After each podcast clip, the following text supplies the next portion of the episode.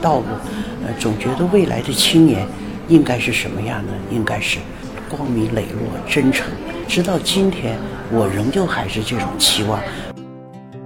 我希望每个演员在我的片中达到他的最高水平。我从来没有跟演员发过脾气。就爱护演员，爱护演员，因为我知道他是在用他的情感和心灵在创作，你不能去破坏他。你发脾气说明你没办法了。嗯，遇到阻碍你是要想办法去解决，就是演员解决不了，你要帮助他解决，你不是去干扰他，去破坏他的现场这种感觉。所以我觉得导演发脾气是没有办法的嗯事情。哎，姐，你看这么多眼睛。这是思考的眼睛，这是愤怒的眼睛，这是流泪的眼睛，这是忧虑的眼睛。好，安然，你要说什么？韦老师，应该读莫邪，不读邪，您读错了。你说的也不一定对。今天，我是用自己的眼睛观察大自然的。我也要学会用自己的分析能力认识同学，认识朋友。这篇作文要写出自己最真实的感受，因为一个人不应该欺骗自己。也许有些事情暂时还写不明白。我们有时候对发生在自己身上的事情，自己也不一定能弄明白，但将来会弄明白的。这就需要时间，时间，同学们，时间是宝贵的。为了他，我们每一个人都要付出许多代价，但也许我们就会真正的成熟起来的。这里是后浪剧场，我是小树。我们是后浪出版公司旗下的一档泛文艺播客，聊与艺术有关的一切，最终指向每个人的日常生活。本期节目是我和第四代导演陆小雅的一次非常奇妙的对话，也是耄耋之年的小雅导演的播客首秀。您刚刚听到的。两段电影原声就分别来自小雅导演的电影作品《红衣少女》和《热恋》。陆小雅导演在中国电影史上其实是一个非常特别的存在。他的电影《红衣少女》中，独立思考的主人公安然曾经被夏衍先生誉为民族的希望。那他的另一部影片《热恋》。因为生动地记录了改革开放之初人们在经济大潮下的迷茫与纠结，也被中国电影资料馆的电影学者李振先生誉为真正的影史遗著。他为中国电影史其实贡献了很多个非常鲜活的典型人物，也一直在通过电影来反思社会、反思时代。关注我们日常生活中的那些悄然的、细微的变化，也关注大时代背景下个人的命运与选择，包括价值观的摇摆与冲撞。因而，无论是他的作品还是其人，其实都充满了非常清醒的反思精神。而这一点不但在当时，或者在小雅导演所成长的时代，即使在今天也非常的重要。本期节目中，我们和小雅导演一起回顾了，比如他当初为什么从演员转向了导演，作为导演，他更关注或关心哪些问题，又有着怎样的工作方法与创作观念。那我们还特别谈了他作为导演如何与演员工作，因为作为一名有着表演背景的导演，小雅导演有一套非常科学的、有效的与演员工作的方法。那我们表面上是在聊电影、聊他的创作，但似乎又是在聊生活，比如说在听他聊做人做事的态度与方法，也聊。他对待生命的态度，所以坐在他对面的我，更像是在跟随一位长辈去聆听一堂漫长而生动的生活课，非常的珍贵。也因为小雅导演对我的信任，所以得以将我们的对话不断的延长，从而可以聊到更多珍贵的信息。这场对话发生在刚刚过去的二零二一吴天明青年电影高峰会期间，所以话题自然先从小雅导演的老朋友吴天明导演聊起。那我们也试图在通过和不同的人去聊吴天明导演，来不断的、更多的去了解他是一个什么样的人。咱们既然是在这个吴天明青年电影的高峰会上认识的，想先问您一下，就是您对吴吴天明导演的印象？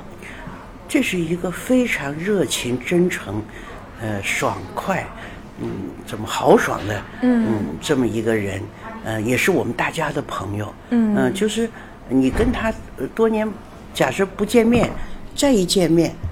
就是什么话都能说，嗯，这种互相之间的一种人格的信赖吧，这种朋友应该在人生中很难得，不会很多，嗯，所以他的离去吧，对我们我们来讲就是呃都是很悲痛的。当然时间已经过去好多年了，呃，那么他希望的事业，现在通过这个吴天明青年电影专项基金来。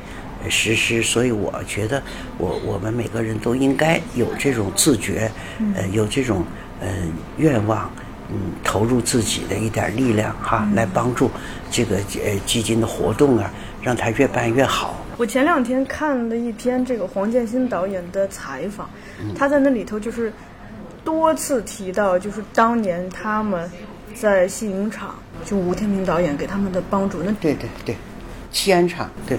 因为我不在西安厂的，还没有那么具体，但是就是交往挺好的，我们互相取得了成绩，非常的高兴，彼此祝贺呀。那个时候，他听说我和我先生想调动工作，他就说：“你们俩头一天打报告，我第二天就发调令。”就是他对那种人才哈，那那种爱惜。他作为当时啊，他因为他还是作为一个管理呃阶层的嘛，同时也是创作，同时管理，所以他对全国的这些电影的这些朋友啊，都是都很真诚，难得呀，非常难得。结果很多人就太早了走的。所以您跟他主要是在一些电影的会议上经常对对交谈什么这些哎，就因为我不在一个单位，所以在创作这方面没有特别多的合作的，呃，这这这这这种嗯。嗯，好，从吴天明导演转到您的身上话题，我留意到其实您在拍自己的第一部导演作品的时候，已经是过了三十五岁了，就是所以还蛮好奇，在此之前您。有没有就是从什么时候就开始说，其实我特别想当导演？嗯，我是在呃文革之后，因为那个时候在剧团喜欢写点东西，所以大家都觉得我好像早就应该改行。但自己呢，那个时候就觉得还酷爱这个表演事业吧，就还是没有呃下决心。呃，文革之后应该是七四七五年那个时候，觉得演员这个工作还是比较被动，自己年龄大了。另外呢，因为一直都喜欢写点东西，就提出来嘛，改呃编导，呃编导演都可以。那个时候，长影那很多单位吧，都愿意让我去，或者在编辑室啊，或者艺术室，都还是挺愿意接受。这个时候正好俄影厂来要人嘛，哎呀，这些说我就不愿意说了。嗯，后来就当导演就是必然的吧，到最后就是 改行了。其实那个时候我们做导演，自己说了不算的，是吧？要有很多要批准呐，要要审查呀。呃，因为那个时候还没有结束嘛，文革。嗯。那么我先生问我，他说你有没有做一辈子场记的决心？我说我有，我就是愿意做一个。嗯，大家都需要的这个职业，嗯，哎，我能够努力的去做，嗯，我说我愿意，他说那你就改行吧，因为你当不当导演不是你说了算，嗯，那么也可能你就是一辈子做场记，那我真的有这个决心，当时就想做一个很熟练的，嗯，很认真的场记，让导演们都来要我，哎，我确实也做到了，嗯嗯。那其实等于那会儿就非常有职业精神了。对对，我这个人反正认真吧，嗯嗯，就是做什么都认认真真的去做，没有太多的想到，呃，什么回报啊，或者未来的会怎么样呢？不，没有太多的功利意识。那个时候，好像很多人都这样，也不光是我。嗯 嗯。您刚也提到，就是自己当时就爱写点什么。那个时候是写剧本吗？还是没有，就是在写在没有。那个时候就是给给一些什么活动啊，给剧团的人写一些朗诵的诗 哦啊，还就是一些写写，就是一直我就是业余没事就划了几句，嗯哎，做了那些。反正在那个年代就是给。写点节目嘛，就所谓的应实景的，嗯。呃，呃，政治任务啊什么的，就等于是剧团的一个笔杆子，就是长影演员剧团的笔杆子，就给写点东西。所以大家就我去改行搞编导，好像就没有人提出过异议，就觉得我就该走，哎，对对，就该走这条路。嗯。我后来取得了一些成绩，他们好像也都觉得是必然，嗯，都所以这个吧也是，就是呃一个口碑吧，嗯。就是你在一个地方，有时候那个口碑也挺重要，大家都觉得你该干这件事能够干这件事儿，嗯，这个这个可能就是自己也没想，就由于。哎呀，领导让我写什么我就写什么，就那种那些东西，今天看嗯没有什么特别大的这种保留的这种意义，呃，但是呢，那是个过程嘛，嗯。反正是个呃过程和这帮，我是个年轻人嘛，给这帮呃呃老演员写点东西，嗯，您看，您刚提到，就说大家觉得您就是应该去当导演。那作为您自己呢，其实因为当导演还是一个需要这个有很高的统筹能力的人。就您心里那个时候有做好准备吗？当时真没想去做导演，真是做场记。当时编辑室也让我去，就是培养我做编剧。呃，我呢，因为朋友们都说，你看，你看这么多年表演，学的表演，你也是个很好的演员。这个积累呢，对做导演有好处。嗯哎，我也觉得是哈。这个因为我懂表演，又又自己有很多表演的这种体验，那那做这个也也是对的。所以就准备去艺术史做场记，因为场记的发展就导演，但是。能不能做？我真的当时没有这个想法，就觉得做着看吧，啊、也觉得反正就走这条路。嗯，现在的年轻人他的条件那种心劲儿，那你看一毕业马上要有资金就可以。那个时候的人不一样，那个时候叫野心了，就是现在不是叫，也不能那么说。呃，就是说，嗯，那种期望值啊，对自己的期望值不敢那么高，就没有不可能。就是说你，你还我要要将来得怎么样，都要干点什么，真的不是由自己说了算。嗯，嗯您看您第一部作品，您昨天在映后谈上讲，就是说那个相当于是一个任务哈。啊，对，从第二部开始就去选择嗯自己真正想表达的故事。嗯嗯，啊，对，是第一部是个儿童片嘛，就飞向未来，就是、嗯当时是任务嘛，就是让我去帮助一个比较年纪大的一些个导演跟他联合，呃，因为他这这个需要嘛，这个。领导也觉得我应该加入。我们那个时候是要做三部场记，呃，三部联合副导演，三部联合导演，呃，然后才能做导演。因为我呢是相对做了一些演员了嘛，对吧？也做过助理导演了嘛，所以就再加上我又到电影学院学习了，所以这个过程基本就完成了，就剩下联合导演了。所以那个呃一老导演就劝我，有有的老导演就说你你你去联合吧，要不然你也得三部联合。所以这样我们就联合。但是拍这个戏，这个还是挺好，就是它是一锻炼全面的锻炼，因为基本上这个呃都是那个老同志都是让我呃整个的操作呀什么这体系信任我，我也挺感激他。嗯，就是人吧，就是你跟别人在一起要记住别人的好处。后来他退休在哈尔滨，我去看他，他很高兴，因为。不是说他在业务上对我有什么帮助，可能在业务上我还做了一些工作，但是他给给了你一个平台，而且信任你，没让你陷入到一些所谓的人事纠纷当中，能够去做业务上的事。我觉得这些人就是好人，嗯，是不是就是好？你在生人生中遇到这样的人，真的是挺幸运的。所以我今天遇到一些好人嘛，那么这个呃苗导呢就是这样的。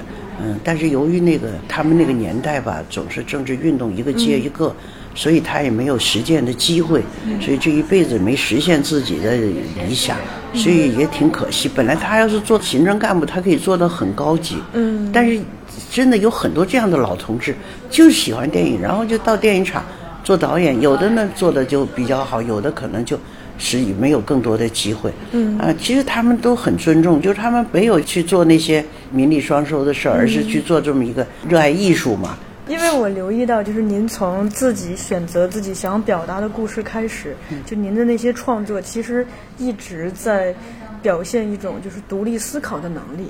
就是不管是这个像典型的红衣少女这个安然，那其实法庭那个也是嘛，就是我们在自己在思考这个。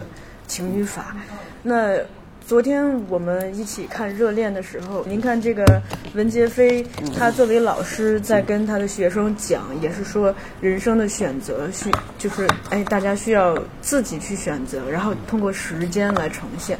我就留意到您好像特别重视独立思考的能力，但是这一点恰恰在您成长的年代，我想它是非常的难能可贵的。其实，呃，别的电影都没《红红衣少女》是特别的一点，呃，这个是我多年的积累思考的问题。可能我自己不想一下子看到铁凝的这个小说之后，我就调动了。我有一篇文章，呃，我有那个导演阐述，有我的艺术总结都发过，呃，就是说一下调动了我的所有的积累、思想的情感的各方面的积累。哎，我就觉得我要写一个故事，我要用它来承载，这个是我很强烈的意识。嗯，因为这怎么说呢？这么多年吧，中国走过的这些道路，呃，总觉得未来的青年应该是什么样呢？应该是光明磊落、真诚，是吧？直到今天，我仍旧还是这种期望。所以这种期望、这种激情，哎，钟殿飞说过我，他说你这个人呢，看完我的《法庭内外》以后，坐在大坝上，钟殿飞坐我旁边，嗯。你们都知道钟殿飞，对对对，他坐在我旁边。嗯，小雅，你这个人吧，有一种内在的激情，你要保持住。嗯，就是我是很幸运的，我没说老遇到这些贵人，包括夏公夏衍说安然是民族的希望。嗯，然后说至今没有一篇评论，呃，把红衣少女就是能够评得可透。他至今走之前他还这么说，没有一篇。他就是非常喜欢，因为他为什么喜欢？那肯定有他个人的一些原因，那一代人，所以当时这个片子受到几代人，可能就是我的那个想法跟他们大家就不谋而合。我就是一种对民族、对未来公民的期望，是吧？有独立思想的公民，至今我们可能还没有做到。所以现在这个片子在指导馆演，就去年的回顾展我做，还是那个反应很强烈。嗯嗯，这个票每次演这个片子，票很快就就没有。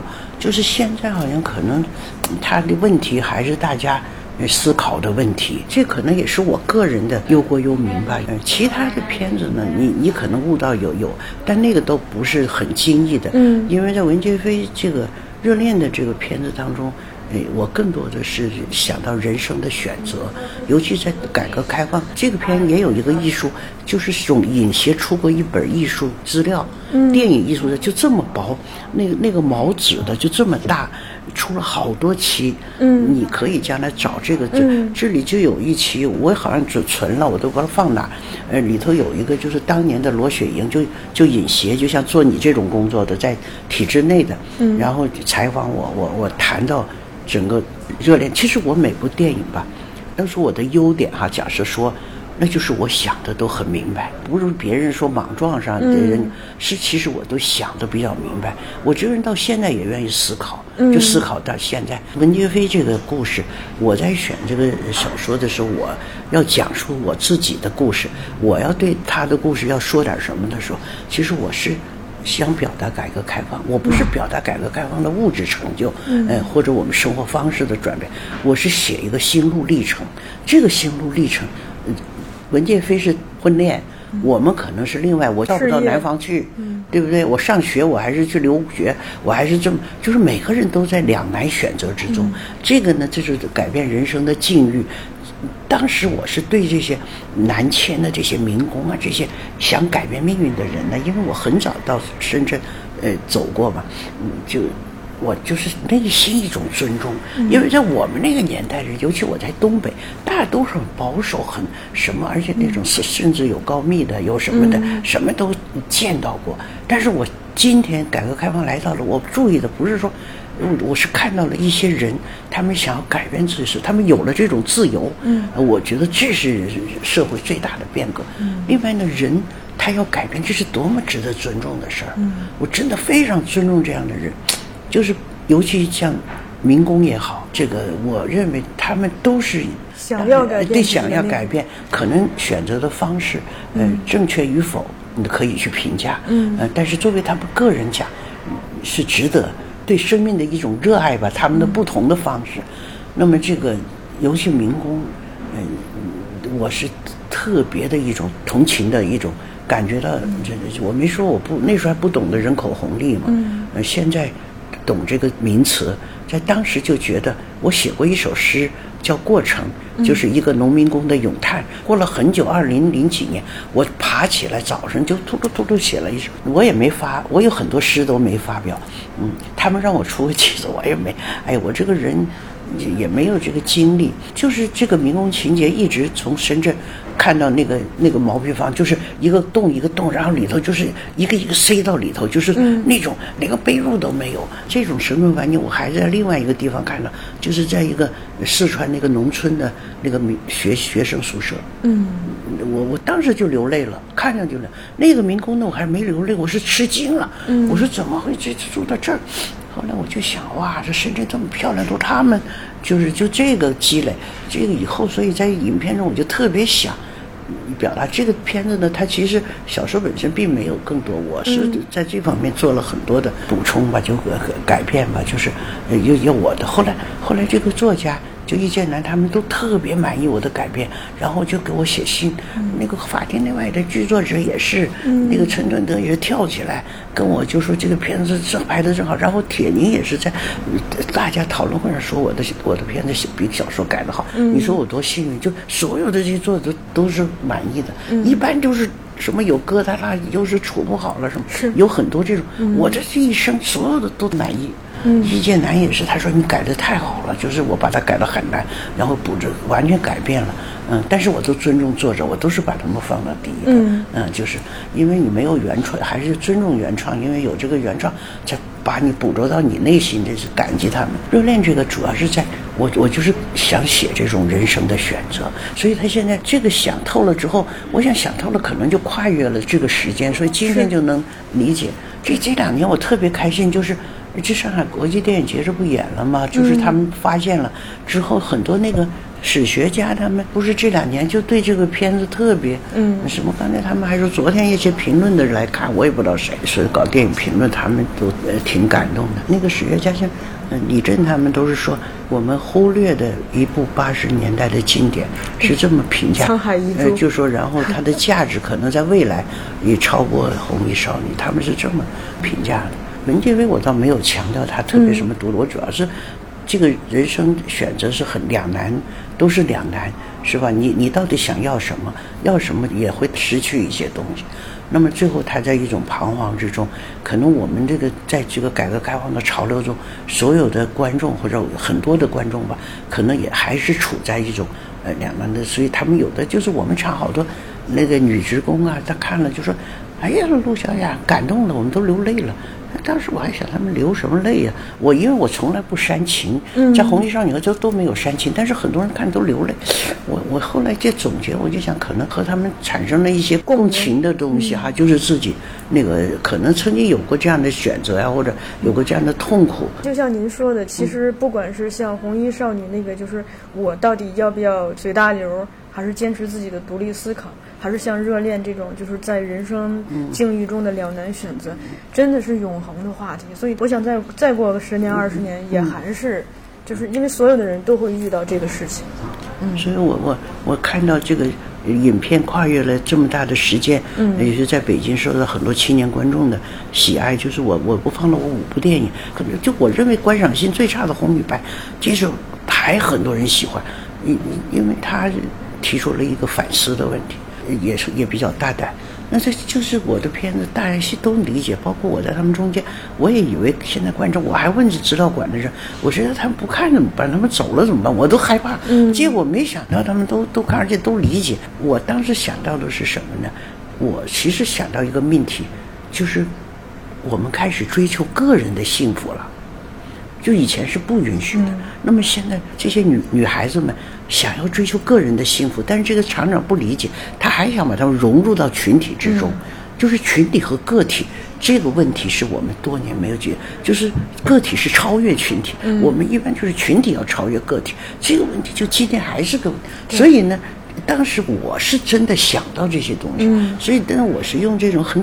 通俗的一个故事，谈恋爱哈，一个轻喜剧表达。所以李振老师也说您嘛，就是其实很难得的，就是一直对生活充满了反思，一直在叩问生活的真相。对他会说，对他说的这词儿特别好。对他，嗯，他现在是我朋友，我我挺感谢他。嗯嗯。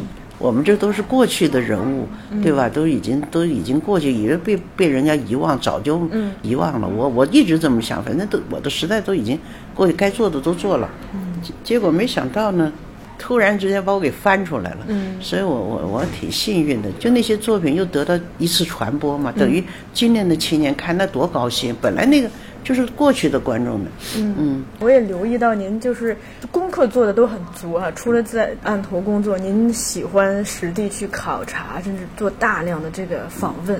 就是这个工作方法，是您的一种自觉吗？还是看之前看到过其他导演也这么干？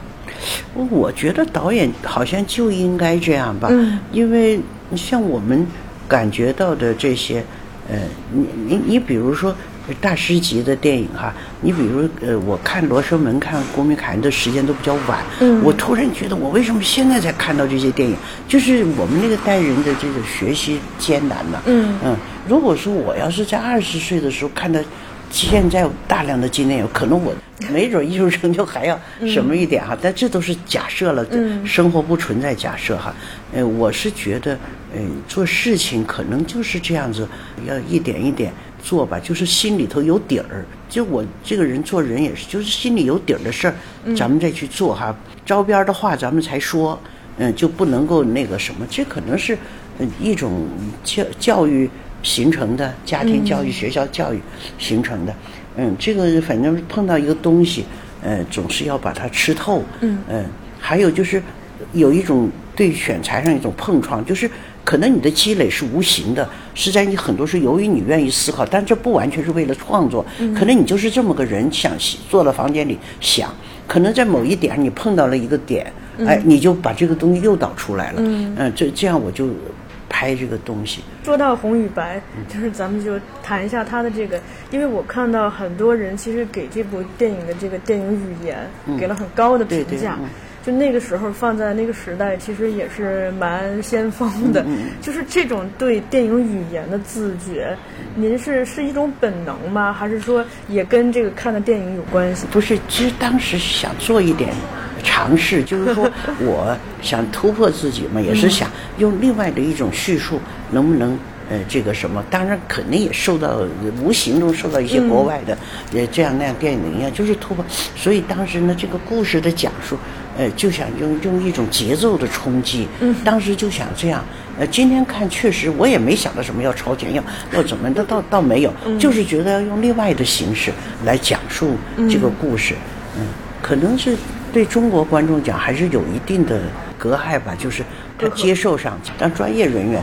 可能好一点，就是一般的观众，所以我所有的片子都赚钱了，就是在当时的票房，呃，只有这一部是赔钱，所以我不敢重复这种表达，嗯，因为你你老师去也不行，你这一步，因为它成本也不高，嗯，那么但是赔就赔了吧，嗯，当时成本就三十几万，三十几万，这在厂里来讲，嗯。你不能还是要赚，像红红衣少女。什么热恋什么这我都赚了，我在他们的几所有这几部电影都赚了，啊，都都赚钱，所以就这一部就就呃就留下了一个唯一的一次尝试，嗯，所以就说还能够另外一个就我在他们中间我也用了一些其他的方，就是我用短镜头造成长镜头效果，就是比较流动的，嗯，那是分呐，那是那是一千多个镜头，当时的标准是六百左右吧，我是分镜头啊，分的是。那样的短的，那现在我也分不出来。那个时候我这，哟我怎么分的？我天哪，这么流动，就是这这完这这这这，我那都完全按照分镜头拍的。嗯，那时候本儿都不错分的，因为你不敢浪费胶片呐。嗯，所以那个时候真的是基本功还行啊。放在今天来说，观众就可以接受了。对，现在就会看到他的好。所以丁一男有一次说，他说我看了你的两遍那个我的长征。那我看出来你的那个用心，那你的那个镜头什么的，啊，就是专业人还是注意。对，当时是因为看长镜头嘛，但是我就想长镜头这个戏，那节奏就慢。嗯。那但是我要造成一种流动，但是我干脆就就短镜头来衔接，造成一种流动，呃，不要太跳跃，让它流动。我就当时这个是是想，到到红红与白就是感觉要要要让它能够，嗯，就就是那个时候能能够在形式上有一种。形式上的一种东西来表达自己的故事，嗯嗯，音乐呀、节奏啊，嗯这些东西。还有一点就是关于这个跟演员工作，因为您看您是其实是学表演的这个背景，那是不是会让您跟演员一起沟通的时候，其实更有招，更能理解他？我是这么认为的，嗯，因为我觉得我我有一个呃自己的这种想法哈，就是我希望每个演员在我的片中。达到他的最高水平。现在真的是，我觉得有好几个演员都都没有超越。就是我自己，因为呃还是算比较理解表演吧。呃，它是一门很科学的这这这个东西。哦，您用了科学这个对，非常表演艺术是很科学。他他训练从头到尾，因为这些年自己研做导演也也做教学，所以对这些东西也也做一些理论上的思考。它是很科学的一门艺术形式。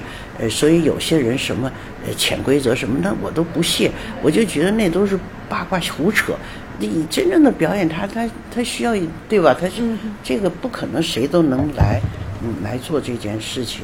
我从来没有跟演员发过脾气，就爱护演员，爱护演员，因为我知道他是在用他的情感和心灵在创作，你不能去破坏他。你发脾气说明你没办法了。嗯，遇到阻碍你是要想办法。去解决，就是演员解决不了，你要帮助他解决，你不是去干扰他，去破坏他的现场这种感觉。所以我觉得导演发脾气是没有办法的嗯事情，所以我不大发脾气，但是偶尔跟，假设跟工作人员有时候激激动一点，但我跟演员是绝不会，哎，绝不会。您这个高啊？嗯，呃，这个是一定是爱护他们。你如果他达不到，那说明你的选择有问题。那选择有问题，第一，你可以在不伤害他的情况下换。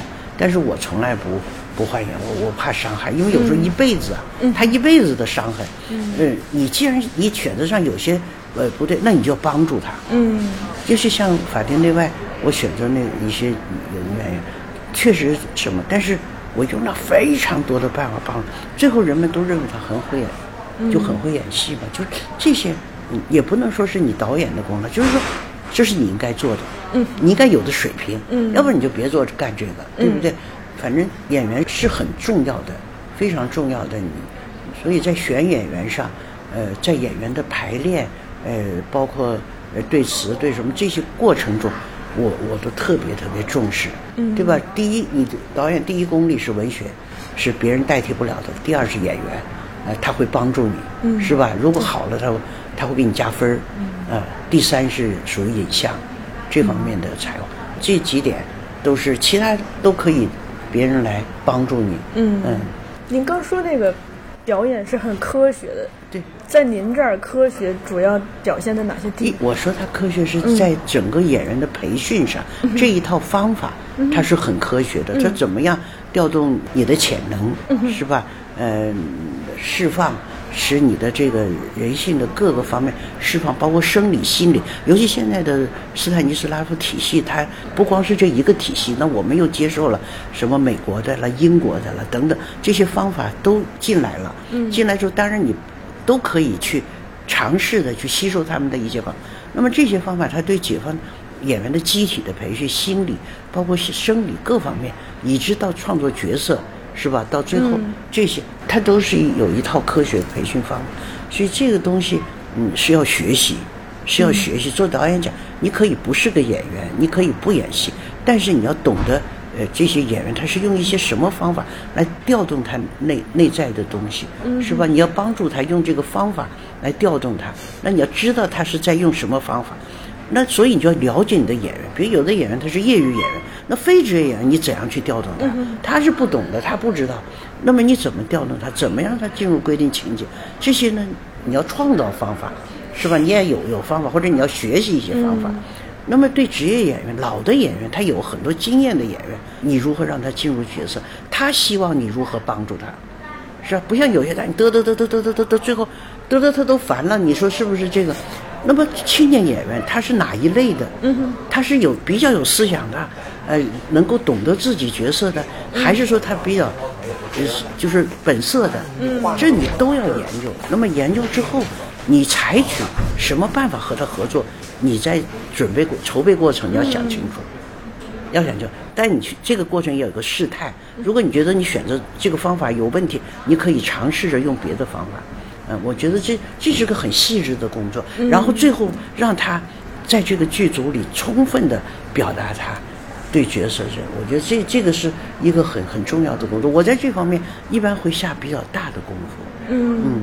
可能有些导演他会在摄影美术下很，我会把摄影美术的工尽量交给摄影美术，我会把自己的精力完全放到剧本和对演员的这个，我一般是这样，因为你精力有限，你什么现场什么都管，那可能就不一定那个什么，但可能有的导演他精力比较充沛，哎，什么都懂，那也有啊，也有这样的。那您常用什么方法呢？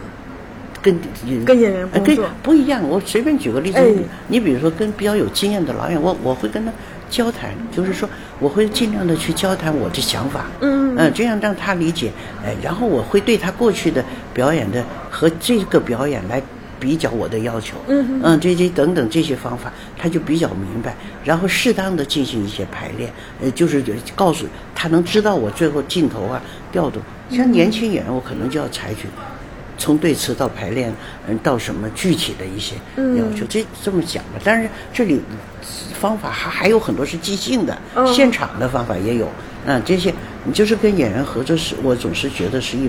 所以有人说你执行，呃，导演是执行导演确实不好找，就是找到了执行导演，有时候你像这跟就是跟演员那就很具体的一些，那个还是现场也也有作用。嗯，所以这个怎么？所以有些。其实，在国外一些很大的导演，他都现在现场他都要，因为在那个时候那几秒钟都是很重要的啊。那个，因为电影是遗憾的艺术，拍了你也不可能就。哎呦，我听下来有两点特别打动我，一个是您自己懂得爱护演员，因为就是导演发脾气什么的，其实特别容易让演员没有安全感。另一个是。就您是活在现场的人，是是即兴在应对，就而不是说本本主义用一套死的方法去对。对对，他一直从你准备到到进入现场，你都在创作中，嗯，所以你都有感觉。可能那个时候你突然发现演员的一点火花。是吧？那你就要把它肯定下来，嗯嗯，这也可能是你和演员都没想到的这个过程，所以也是很辛苦，因为你就是在整个的拍摄之后，你不敢懈怠一点，嗯，因为你知道这个过程再没有了，对，嗯，消失了，是吧？你再不可能回到那个时候，嗯嗯嗯，他跟演员合作有有很多方法，你比如。我就举个例子，李小河进入热恋的时候，他对这个角色，因为他过去没演过什么农民工啊，什么这种感觉，嗯，怎么找到这个感觉？我就是从试服装开始，他就从早上试试，最后我就觉得还是不对，最后我就跟服装讲，你你拿小一号的衬衣，小一号衬以后，他的肩就窄了，嗯，然后他就要这样拘着，对。长期干体力劳动的人，他他有这个。你看他现在在，你看昨天热恋，他他都是这样的脾气。他如果这样了，那就太舒展，那就心理状态不对。不对，他就他的那个原来的前边的历史，就他人生就出不来。哎，出这个就出，而且一直到最后，我说拿一件红色的衬衫，然后那件我是小腰的，他穿了那件红色衬衫，导演，我明白你要啥了。你明白，就是就是你的演员和这这人比较聪明。嗯，小何是属于什么演？他不会讲很多东西，他不会跟你谈的，他是一个捕捉形象，就是嗯，就像当年演《偏见》那郭振清什么这些演员，就都属于刘世龙演的，这都属于形象捕捉能力特别强，嗯。但我没有更多理论什么研究。嗯。那么他要捕捉到了，他就知道你要一个什么。这个于小娥就属于这种演员，嗯。这种演员的合作就是你要很那种理解，嗯，这种，嗯，不同这虽然是个细节，就是不同原因。他说，我说那就好，我说你明白，你是在二十岁之前，你是在家里干农活的，嗯啊，你是整天刨土坷了，你是这么一个人，你现在到了城市里啊，你不是那个什么，呃，你帅不起来的，嗯啊，你只要保留那个那点土味儿，对吧？那个 你看他保罗，他其实生活中他很帅的，嗯嗯，他很帅的，这种就属于他有形象捕捉。你看郭振清也是，你看偏于他讲的，他就对了，是吧？演李李李的那个黑白片呢，谁也超不过。牛世龙，我跟他也很熟，这这个是我的老老老一辈了，就长影剧团。你看他演那个，他生活中就大咧咧的，嗯就是文化都不是特别呃高。他们但是他们具备表演的天赋，嗯，这类这也是一类演员。就是其实所谓的，就是你懂得干演员这行的人，他们是什么什么样的，你说是吗？嗯，就是那像跟这个红衣少女这个邹以天合作，因为他当时还是个小孩对对对对，这所以我犹豫就在于他当时还是初二嘛，嗯但是怎么后来最后我选定，但是这个过程也很复杂，就是我选定他，那么就是之后我说我们一起来创作这个角色。是吧？因为一起就是我知知道，就一起来聊、理解、一起创作。嗯创造这个角色呢，就是嗯，后来就是我们就每天我都要把头一天的戏，我们要走，没有排练场，我们就哪怕在操场，嗯外头是操场，我说走，咱们到这儿来，哎，有呃要求什么什么。当然是个很聪明、悟性很好的孩子，嗯，也有很好的艺术熏陶，嗯，所以这些都是他的本钱，嗯，这个都都都挺好，嗯，所以我们就是就是跟他们家都是终身朋友，就是这样都是终身朋友，嗯，你看那个前两天那许鞍山又给我来个微信，就是。田华，我我都回顾展，田华就亲自，我都没想到他会来，九十多岁。后来他儿媳妇推一来，他说：“小雅，我要去。”来了之后就说：“就啊这个导演好啊，就表扬，我都很感动，真的就是我说一生中，你遇到这么多人，是吧？贵人呐、帮助我的人呐、优秀的人呐、真的是这样的一个电影的团队，嗯，我这是很幸运。呃，就感激这些人，感激电影这个职业，感激这些跟我走过来的，还有什么服装道具，真的是，这不是一句空话，说起来我都会很内心很感动。还有一个人，就我我想很重要，是朱旭老师，因为他跟您合作过，也跟您的先生对对对，丛连文导演合作过。您对他是什么印象？朱旭是一个怎么说呢？就是一个非常有文化底蕴的。不张扬的，这样一个不像一个演员的 演员，他呢是，嗯，我知道是北京人，也也有人推荐。当时我到北京，呃，就跟他王王平是上海人艺的，跟他们都是一一面就呃之交，然后就决定演这个角色。当人们说这个他拿到剧本，他们都同意，就是很那个时候也没有什么签约，什么什么酬金都没有，就是演员要同意。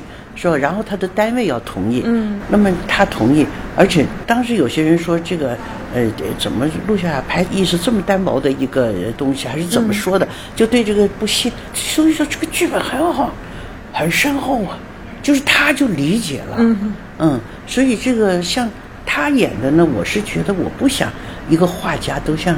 许多电影里出现的那种很帅呀、很潇洒呀、大背头啊那样一种，因为我觉得中国的知识分子长期的被压抑，都是很很老实、很厚道，这样的多。可能我父辈吧也是呃高级知识分子，所以我接触的比较多，所以我就想还是他演的就比较，就合作中间非常好，嗯就是非常好。他跟这个周雨天真的是形成了一种。父女的关系，每天他晚上他要喝点酒，那个周以前就跑到他房间去跟他聊天，就陪着他。哎呦，两个人那种关系，一直到后来片子完了，他们一直保持。我们那个片中的这几个人物都保持了一很久的友谊，包括罗燕和周雨田的姐妹，一直到现在，就是那个年代的人吧，那种哎呀纯洁那种真诚哈。朱旭也是，后来我们那个呃电影频道拍那个回忆过去的那个。栏目流金岁月，呃，对对对，完了我们全都集合在那个摄影之后，然后朱旭一定要请我到他家，因为也不远，那个、到他家里，他爱人那个时候也在，完了这个哎那个在一起，聊天儿，就是他对你啊有一种，他不会说什么我感激你，说这些话我觉得都不就，但是你会觉得他他会记得你哈，他就是尊重你，嗯，这都给我留下非常深的印象。后来最后一次我的那个在资料馆的难以置信首映，然后放《红衣少女》的时候，也本来想请她过来，她特别想来，电话里，但是呢，她要坐轮椅，她的儿子要从很远过去。就来不及，他儿子给我打电话，他说那个陆导实在是来不及，后来就很遗憾，那次就没见着。后来呢，我先生上这部戏的时候，我推荐我说他特别合适，然后我先生跟他聊嘛，聊完以后，我先也觉得那个我从导也觉得挺合适，然后我觉得他那个人物呃表达的更丰富，嗯，呃，而且从荧幕那个电影史讲，他给。也留下了一个难忘的一个形象。中国电影史上的一个经典。嗯，所以他能够演我们两个的戏，他首先对剧本要理，是吧？我要表达他理解。那么老陈那个戏呢更是，他理解，嗯，他完全明白，所以他们合作的没有任何障碍。呃，当然有些细节可能我不知道，我不在现场，但是我知道老陈那部戏都拍得很顺，就演员来讲都很顺利，都，而且我觉得他也给片子加分儿。嗯，我觉得真的是挺好。嗯，我所以我说我挺跟这些人真的是都多好啊，优秀的人品，优秀的艺德，嗯，是吧？高尚，对，纯粹。